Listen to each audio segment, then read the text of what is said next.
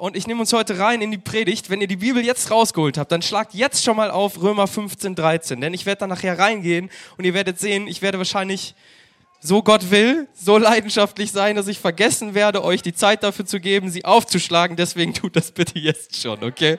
Also Römer 15, Vers 13. Wer hat es schon mitbekommen, dass wir mitten in einer Pandemie sind? Wer hat es noch nicht mitbekommen? Ah, da haben wir doch einen. Also wir sind in einer Pandemie, äh, mitten zu Corona. Es ist echt keine schöne Zeit, es ist challenging, es ist herausfordernd. Und ich nehme uns jetzt einfach mal ein bisschen mit rein in die Predigtreihe, in der wir uns als Credo-Kirche gerade befinden. Und die heißt eine ewige Hoffnung. Eine ewige Hoffnung. Und der Titel von heute ist eine Hoffnung, die bewegt. Hoffnung, die bewegt. Und warum bringen wir so ein Thema gerade jetzt in dieser Zeit, mitten in der Pandemie. Ich habe so die letzten Tage echt herausfordernde Gespräche gehabt mit verschiedensten Leuten, mit Pastoren, mit meinen Eltern, mit unterschiedlichsten Leuten. Gerade in dieser Pandemie merkst du so richtig, okay, das Thema Hoffnung schwindet immer mehr. Es ist die Hoffnung, dass es besser wird, nimmt ab. Ist dem Menschen verfallen in der Situation jetzt gerade in tiefe Depressionen. Es gibt Menschen, die in der Situation jetzt gerade nicht mehr ein, nicht mehr auswissen, keine Hoffnung haben und so weit gehen, dass sie sich das Leben nehmen.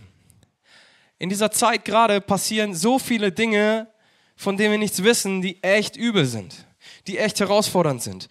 Leute, die selbstständig sind, gehen pleite, verlieren ihre Lebensgrundlage. Familien brechen auseinander aufgrund von Uneinigkeit. Ehen brechen auseinander aufgrund von Streit weil man sich über so ein Thema nicht einig ist. Beziehungen brechen auseinander. Freundschaften brechen auseinander. Und ich merke einfach so, Menschen verlieren echt ihre Orientierung und verlieren die Hoffnung, die wir eigentlich haben. Ich habe mit ein paar Pastoren gesprochen und wir haben uns miteinander ausgetauscht über das ganze Thema und ich habe gemerkt, so plötzlich Uneinigkeit, Spannung, fast Vorwürfe. Und dann mussten wir uns Pastoren, ja, Pastoren, mussten uns daran erinnern, dass wir in Jesus eine gemeinsame Hoffnung haben und dass wir eben uns nicht einander verurteilen, sondern einander lieben und annehmen, egal was für eine Meinung jemand hat. Und das war echt so, wo ich gemerkt habe, boah krass, da ist gerade echt was los. Menschen verlieren ihre Orientierung. Und dann habe ich mit Helga gesprochen. Bist du da, Helga? Ich glaube, ah ja, genau. Wir waren in einer Kleingruppe. Helga hat einen Krieg erlebt, hat Bomben erlebt, Bombenangriffe, all sowas. Echt schlimme Zeiten mitgemacht. Sie hat gesagt, ich habe noch nie eine Phase in meinem Leben gemerkt, wo so viel Orientierungslosigkeit in der Gesellschaft war. Das ist total crazy. Ich glaube, wir können uns das gar nicht vorstellen, was gerade alles so abgeht. Das ist verrückt. Und Hoffnung nimmt ab. Ich persönlich fühle mich auch echt herausgefordert, immer wieder neue Richtlinien, wie gehen wir damit um, neue Entscheidungen, die getroffen werden müssen, Gespräche, die geführt werden. Und ich komme echt immer wieder an meine Grenzen und denke mir, Gott, ey, wo soll das noch hingehen? Und ich verliere in manchen Momenten kurz meine Hoffnung. Und ich weiß nicht, wie es euch geht. Ich meine, jetzt gerade so das Thema Pandemie ist sehr, sehr präsent und es fordert uns in unserer Hoffnung und Orientierung extrem heraus. Aber ich bin mir sicher, es gibt Leute in diesem Raum, vielleicht trifft es auf dich zu, dass du Situationen in deinem Leben hast, wo du denkst, ach komm, das mit der Pandemie, das ist gar nichts, guck mal meine Probleme an. Und vielleicht spielst du wirklich heute Morgen mit dem Gedanken, hey, am liebsten würde ich mir mein Leben nehmen. Ich habe keine Hoffnung mehr. Ich habe keine Perspektive mehr. Ich sehe weder vor noch zurück, noch links noch rechts. Ich habe keinen Orientierungspunkt. Ich habe keine Hoffnung mehr. Und ich merke so, wie wir mit der Frage konfrontiert werden, unweigerlich. Worauf stelle ich meine Hoffnung? Was ist denn eigentlich ein wirklich fester Grund für Hoffnung? Und wenn du diese Frage mal an dich ranlässt, wirst du vielleicht feststellen, dass das, worauf du deine Hoffnung baust, entweder richtig Halt hat oder es ist einfach nur eine Hoffnung, dass du eine Hoffnung hast. Und es ist eigentlich eher so ein Wunsch. Und wir befassen uns heute Morgen mit der Frage, was ist denn, was ist denn eine lebendige Hoffnung? Was kann die Hoffnung sein, die dir da, wo du gerade bist, festen Halt und festen Stand gibt? Die Frage, was wäre, was wäre, wenn es diesen Grund für eine Hoffnung gibt? Was wäre, wenn wir die Quelle der Hoffnung direkt anzapfen könnten? Was wäre, wenn wir etwas hätten, was uns in jeder Lage, egal wo wir stehen, ganz gleich wie die Umstände sind, in jeder Lage Frieden und Freude gibt? Was wäre, wenn, wenn die Hoffnung, von der wir heute Morgen hören, nicht nur irgendwie eine Wunschvorstellung ist, worauf man sich irgendwie versucht dran festzuklammern, sondern wenn es wirklich eine Hoffnung ist, die Bestand hat, egal was passiert. Was wäre, wenn das wahr ist? Wisst ihr, in Situationen der Hoffnungslosigkeit brechen wir oft zusammen. Und in einer ähnlichen Situation befand sich Gott selbst, wo alle Hoffnungen zu verlo verloren zu sein schien. Wisst ihr, wir feiern Weihnachten, weil Gott sich in seiner Liebe zu dir entschieden hat, ich werde Mensch. Und ich bin bereit, mein Leben für dich zu geben. Und wenige Jahre nachdem, was wir als Weihnachten feiern, wenige Jahre nachdem Gott Mensch wurde, findet sich Gott als Mensch, Jesus, ja, findet sich wieder in einem Garten. Nennen ihn Garten Gethsemane. Und er sieht, wie plötzlich Soldaten auf ihn zukommen. Und er sieht, dass diese Jungs ihn abführen wollen. Und von Gott, seinem Vater, hat er schon gezeigt bekommen, was jetzt passieren wird. Sie werden ihn abführen. Okay. Sie werden ihn bespucken, foltern, ins Gesicht schlagen. Mit einer Peitsche, die mit Glassplittern oder Metallsplittern, man ist sich da nicht so ganz sicher, bespickt ist und auf ihn eingeschlagen wird. So wieder gefoltert. Halbtot bricht er zusammen. Und dann holen sie dieses riesige Holzkreuz, was ich jetzt hier, ich habe hier so ein schönes kleines, fast kitschiges in dem Vergleich, ja, goldenes Kreuz. Sie nehmen so ein Ding, riesig groß aus Holz, sagen, nimm dieses Ding, Jesus, nimm dieses Holzkreuz und trag's zu dem Hügel da hinten. Und dann schlagen wir dich da dran und dann wirst du daran schön elendig verrecken. Und in der Situation, glaubst du, da hatte er noch Hoffnung. Kannst du dir vorstellen, dass Gott selbst in Form von Jesus als Mensch in eine Situation wie dieser Hoffnung hat? Ich frage mich, wenn es irgendein bisschen Hoffnung gibt, dann muss es darin liegen. Und wir, wir hören davon, dass dieser Jesus dann wirklich stirbt. Gott stirbt. Gott stirbt an so einem Kreuz. Er verreckt dort. Und dann nehmen sie den von dem Kreuz runter. Ich weiß nicht, wie die das gemacht haben. Und bringen ihn dann in so, eine, so ein Steingrab und legen ihn dahin. Und wir hören, Gott ist tot. Gott ist tot. Gott wird Mensch und lässt sich foltern und töten und ist tot. Was, was gibt es, was dir dann Hoffnung geben kann? Ich meine, der, der lange angekündigt wurde als der Retter der Welt, der seine Herrschaft aufrichten sollte, ist tot. It's over. Es ist vorbei. Und dann lesen wir davon. Und das ist der Grund, warum wir heute Morgen hier sind. Dass dieser Jesus von den Toten einfach aufersteht. Versucht mal kurz, das sacken zu lassen, bei allen Umständen. Ja? Versucht es mal sacken zu lassen. Gott ist tot, alle Hoffnung ist verloren. Und dann steht er einfach wieder auf. Er steht einfach wieder auf. Der Tod konnte Jesus nicht halten. Der Tod konnte Gott nicht aufhalten. Und wenn du jetzt in deinem Leben Situationen hast, wo du merkst, ich habe alle Hoffnung verloren, ich habe keine Hoffnung mehr, ich kann dir sagen, dieser Jesus, der kann dir Hoffnung geben. weil er das, was jede Hoffnung so endgültig ausgelöscht hätte, besiegt hat. Er ist fähig, egal wo du gerade stehst, auch wenn du noch so wenig Hoffnung hast, er ist fähig, so wie er selbst aus dem, Kreu äh, aus dem Grab rausgegangen ist, ist er fähig, dich aus deinen Umständen rauszuholen und dir zu begegnen, da wo du gerade bist und wo du keine Hoffnung mehr hast. Wenn du mit dem Gedanken spielst heute Morgen, ich will mir mein Leben nehmen. Wenn du mit dem Gedanken spielst, ich werde mich, ich werde mein Leben beenden. Oder wenn du Emotionen hast, wenn du Dinge in deinem Leben hast, wenn du Freundschaften in deinem Leben hast, wo du sagst, ich wünschte mir, dass es tot wäre, damit es vorbei ist. Freundschaft, Beziehung, Ehe, sonst irgendetwas, wenn du glaubst, es ist bereits tot. In diesem Jesus, über den wir heute Morgen reden, liegt die Kraft, dass genau das zu neuem Leben erweckt wird.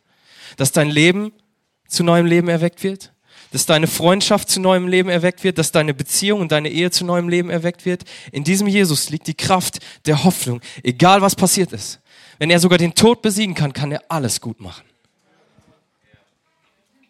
Das ist die Hoffnung, die wir in Jesus haben. Das ist diese Hoffnung. Und dann habe ich mir die Frage gestellt, wieso hat Jesus nicht seine Hoffnung aufgegeben?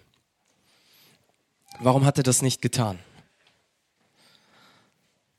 Warum hat Jesus seine Hoffnung nicht aufgegeben, als er gefoltert wurde, geschlagen wurde und ans Kreuz genagelt wurde und ihm langsam die Luft wegblieb? Warum hat er seine Hoffnung immer noch nicht aufgegeben? Und ich glaube, die Antwort ist sehr, sehr einfach und unbegreiflich zugleich. Weil er wusste, für wen er es tat. Jeder, der hier sitzt, ist ein Grund dafür, dass Jesus gesagt hat, ich gebe meine Hoffnung nicht auf. Du bist ein Grund dafür, dass Jesus gesagt hat, ich gebe diese Hoffnung nicht auf. Er wusste, ich tue es für dich. Weil ich als Mensch, ich tue immer wieder Dinge, wo ich genau weiß, das ist nicht das, was Gott für mich möchte. Wenn ich einen schlechten Gedanken über meine Frau habe, weiß ich, das ist nicht in Gottes Sinne. Und die Bibel nennt diese Dinge einfach Sünde. Und ich tue Dinge immer und immer wieder. Wenn ich wenn mir irgendwas nicht passt und ich ausfallend werde, wenn, weiß ich nicht, es, es gibt immer wieder Dinge in unserem Leben, die wir tun, die uns einfach von diesem Gott trennen, weil sie vor ihm nicht bestehen können. Die Bibel nennt das, wie gesagt, Sünde. Und aufgrund von Sünde können wir nicht mit Gott zusammen sein, weil er heilig und perfekt ist. Wenn wir einen klitzekleinen Fehler machen, können wir vor Gott nicht mehr bestehen. Nicht, weil er das nicht will, sondern weil er es nicht kann weil er perfekt ist, weil er heilig ist und nichts, was irgendwie fehlerhaft ist, vor ihm bestehen kann. Es geht nicht. Auch wenn er es noch so sehr will. Gott ist ganz Liebe, aber auch ganz Gerechtigkeit. Vollkommen. Niemand kann vor Gott bestehen.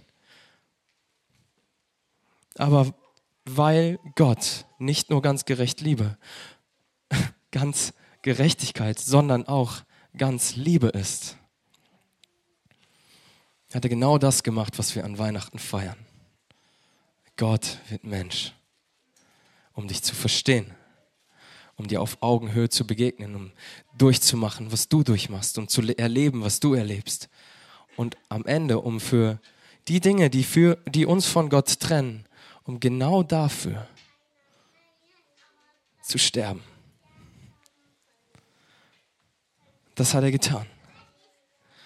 Und ich kann dir eins sagen, je größer das Chaos in deinem Leben ist, je größer die Not, je mehr du merkst, eigentlich brauche ich Gott, je größer das Chaos, desto größer wird sich Gottes Kraft in deinem Leben entfalten und wird das, was tot ist, zu neuem Leben erwecken, in dem Moment, wo du sagst, Jesus, ich brauche dich. Lass uns mal reinschauen in jetzt kommt Römer 15, 13. Jetzt gebe ich euch doch Zeit. Römer 15, 13. Da schreibt einer der Apostel, die von Jesus so ausgesendet wurden, Paulus, folgendes. Darum ist es mein Wunsch, dass Gott, die Quelle aller Hoffnung, euch in eurem Glauben volle Freude und vollen Frieden schenkt, damit eure Hoffnung durch die Kraft des Heiligen Geistes immer unerschütterlich wird. Ich habe uns anfangs gesagt, was wäre, wenn wir die Quelle der Hoffnung direkt anzapfen können? Was wäre, wenn wir einen Grund hätten für Friede und Freude, egal welche Situation gerade da ist? Lass uns das nochmal durchlesen, okay? Darum ist es mein Wunsch, dass Gott die Quelle der Hoffnung, Gott ist die Quelle der Hoffnung. Bei ihm finden wir Hoffnung aus genau dem Grund, den ich eben genannt habe. Gott hat den Tod besiegt und egal was in deinem Leben gerade tot zu sein scheint, er kann es zu neuem Leben erwecken. Dass Gott die Quelle aller Hoffnung euch in eurem Glauben, das ist ganz, ganz wichtig, in eurem Glauben an ihn, ja, volle Freude und vollen Frieden schenkt. Die Perspektive hier drin ist, dass Gott dir, egal in welchen Umständen du gerade steckst, Freude schenken kann, Frieden schenken kann. Und die Frage ist so, wie soll das gehen? Die Antwort finden wir im gleichen Vers. Durch die Kraft des Heiligen Geistes. So einfach. Was ist der Heilige Geist? Wir hören von Gott dem Vater, wir hören von Gott dem Sohn, das ist Jesus, und wir hören von Gott dem Heiligen Geist. Drei einer Gott. Vater, Sohn und Heiliger Geist. Und der Heilige Geist wurde jedem, der, Gott, der an Gott glaubt, geschenkt, damit Gott einfach immer bei ihm ist. Die Bibel sagt, spricht davon, dass Gott der Vater, der Sohn und der Heilige Geist in dir leben. In dem Moment, wo du sagst, Jesus, ich brauche dich, lebt Gott in dir. Er ist immer da. Er lässt dich nie allein. Und Freunde, da ist es sowas von wurscht, wie deine Umstände sind. Gott ist da. Das ist nicht, das ist keine Hoffnung im Sinne von, ich wünschte, es würde besser werden, sondern es ist eine Hoffnung, die begründet ist, ist in der Allmacht Gottes, der mit seiner, also mit seiner Allmächtigkeit und seiner Liebe zu dir in dir ist. Wir lesen von Leuten in der Bibel, die im Gefängnis sitzen und Gott loben. Hammer! Jesus hängt am Kreuz und sagt, Vater, vergib ihnen, denn sie wissen nicht, was sie tun. Aus welcher Kraft, aus welcher Hoffnung kannst du so etwas machen? Es funktioniert nur durch die Kraft des Heiligen Geistes. Und der wird euch befähigen. Ich nehme uns noch in einen Vers mit rein. Jesaja 9, Vers 6. Einer der kitschigsten Verse, den du je gehört hast. Wahrscheinlich, weil ihr ihn in bestimmten Kontexten gehört habt. Aber was da für eine Power drin steckt, ist alles andere als kitschig, okay? Seid ihr bereit? Okay. Nils ist bereit. Seid ihr bereit? Ah, komm, okay. Jesaja 9, Vers 6. Denn uns wurde ein Kind geboren. Ist das nicht schön? Uns wurde ein Kind geboren. Hey, aber jetzt lassen Sie weiterlesen. Uns wurde ein Sohn geschenkt auf seinen Schultern ruht die Herrschaft. Er heißt wunderbarer Ratgeber. Egal wo du bist, er ist ein wunderbarer Ratgeber. Er lebt in dir, er ist direkt da. Der Rat ist abholbar. Von Gott. Come on. Okay, er ist ein wunderbarer Ratgeber. Starker Gott. Wenn du merkst, ich bin schwach, ich habe keine Hoffnung mehr, ich habe keine Kraft mehr. Wer lebt in dir? Ein starker Gott. Ewiger Vater. Ich weiß nicht, was du für Erlebnisse mit deinem Papa gemacht hast. Ob du ihn überhaupt noch hast. Er ist da. Er ist ein nicht für die nächsten paar Jahre Vater. Nicht bis zum Lebensende Vater. Ewig. Ewiger Vater. Er lebt in dir, ist immer bei dir und ist der Friedefürst. Das bedeutet, er ist der Herr des Friedens. In jedem Umstand. Es geht weiter. Seine Herrschaft ist groß und der Frieden auf dem Thron Davids und in seinem Reich, Entschuldigung, ich lese das nochmal.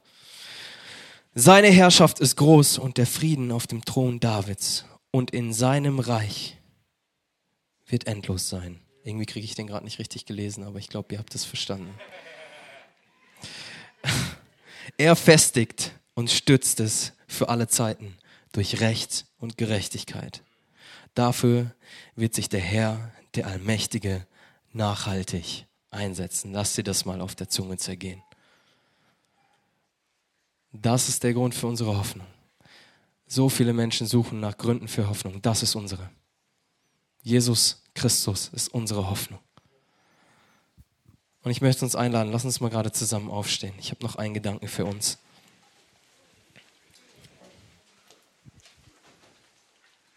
Es gibt ein Lied, da heißt es so, wie war das noch? Even if it looks like I'm surrounded, I am surrounded by you.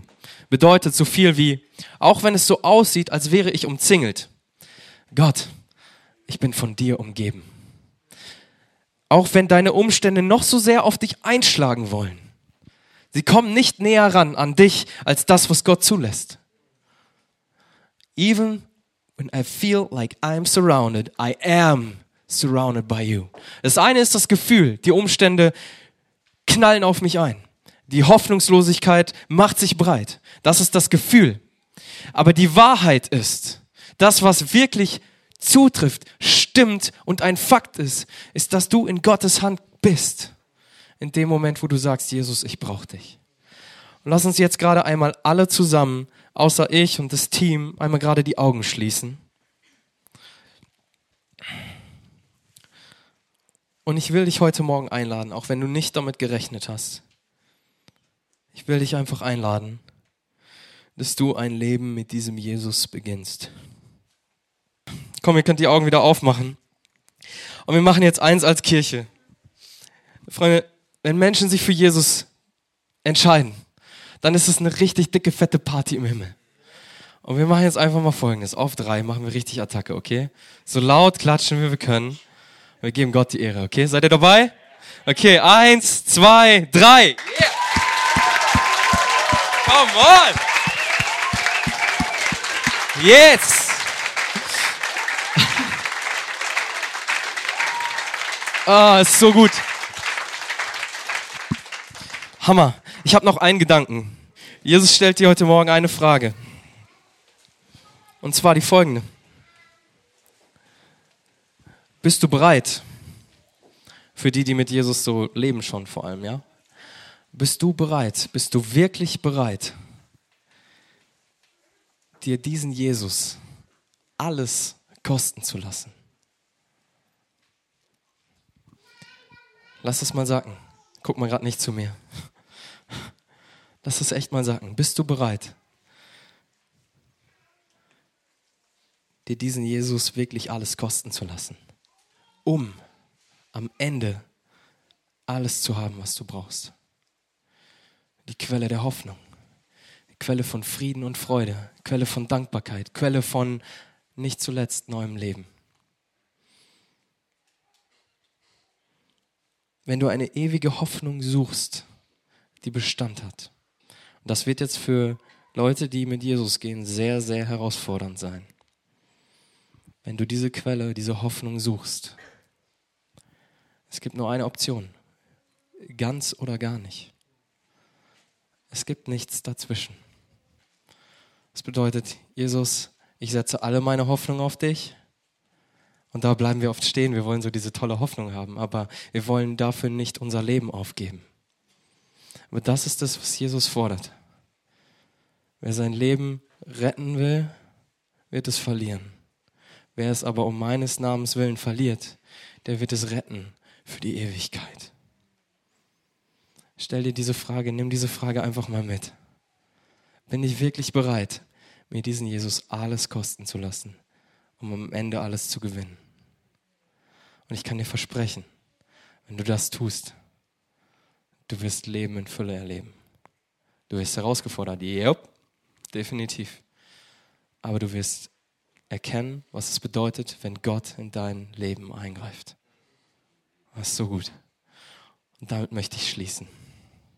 Ich bete noch. Jesus, danke für deine Hoffnung, die wir haben, die wir in dir haben, die wir an Weihnachten feiern dürfen. Danke, dass du dich in deiner Liebe zu uns dazu entschieden hast, Mensch zu werden. Ey, was, wie verrückt ist das? Der allmächtige Gott, der tun und lassen kann, was er will, wird Mensch, um uns zu begegnen und uns zurückzuführen an sein Herz, wo wir doch davongelaufen sind. Gott, wie gut bist du. Danke dafür. Jesus, und ich bete, dass du jeden, der heute ein Leben mit dir gestartet hast, dass du ihn segnest, dass du ihn erfüllst, dass du ihn spüren lässt, dass du da bist, dass du in ihm wohnst, dass du in jeder Lage mit ihm bist, dass du einfach, einfach Frieden und Freude bringst und dass du wirklich eine lebendige, zuverlässige Hoffnung bist, die Bestand hat. Und für all diejenigen, die in ihrem Herzen sagen, ja, ich möchte mich ganz Gott hingeben, nicht nur ein bisschen, ja, ich will umkehren von meinem Weg, wo ich halbherzig für Jesus gelebt habe, sondern ich will ganz für Jesus leben. Jesus, dass du ihn darin genauso begegnest und diese erste Liebe, die sie am Anfang für dich hatten, dass du sie neu entfachst und neues Leben und neue Friede und neue Freude und Perspektive und Kraft deines Heiligen Geistes dort hineinkommt. Danke, Herr, dass du das tun kannst. In deinem Namen haben wir gebetet und wir sagen zusammen Amen. Amen.